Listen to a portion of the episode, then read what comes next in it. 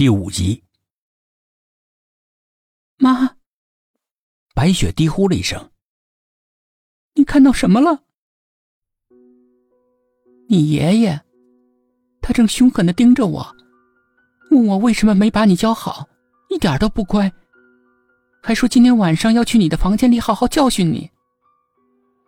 白雪的妈妈翻着白眼儿，神秘兮兮的说：“不要啊！”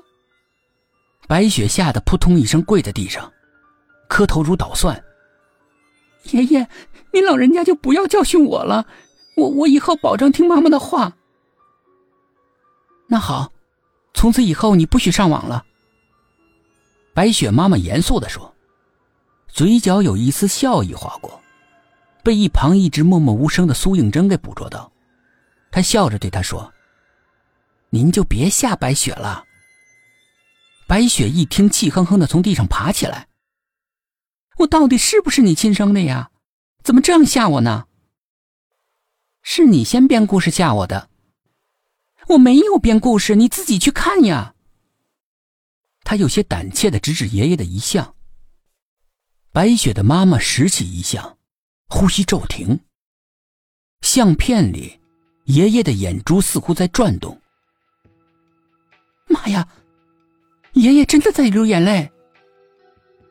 白雪的妈妈惊呼了一声，白雪慌忙躲到妈妈的后面，惊恐的偷看爷爷的遗像。白雪的妈妈忽然笑了：“ 真是两个胆小的孩子，什么都怕。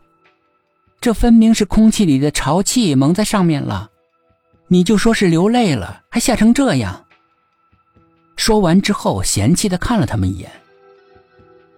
不是，我刚才看见爷爷紧皱眉头了。苏应真在一旁说：“白雪的妈妈用纸巾在遗像上开了好几遍，擦尽了上面的潮气，猛地伸到苏应真面前。苏应真没有提防，心里一寒，倒退了好几步。怎么做警察的这么胆小？好好看看爷爷是哭还是笑？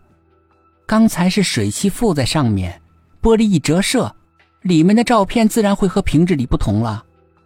亏你还读大学呢，连这也不知道，自己吓唬自己。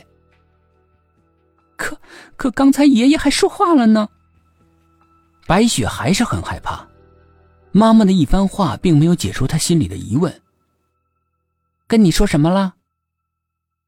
白雪语塞，当时她并没有听清楚爷爷说了什么。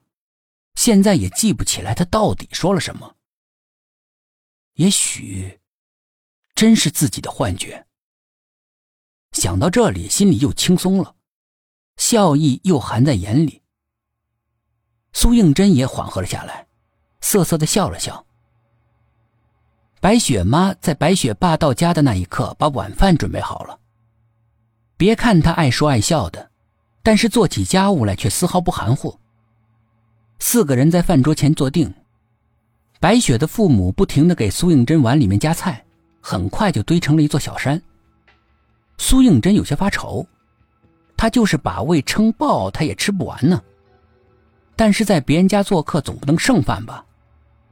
左右为难的时候，突然想到了咪咪，心里一亮，嘴里面不停的呼唤他的名字，眼睛在屋里面扫视，但是久久。看不到他现身。嗯，咪咪呢？我回来这么长时间了，怎么都没看到他？白雪的妈妈有些疑惑。刚才咪咪受到了惊吓，躲起来了。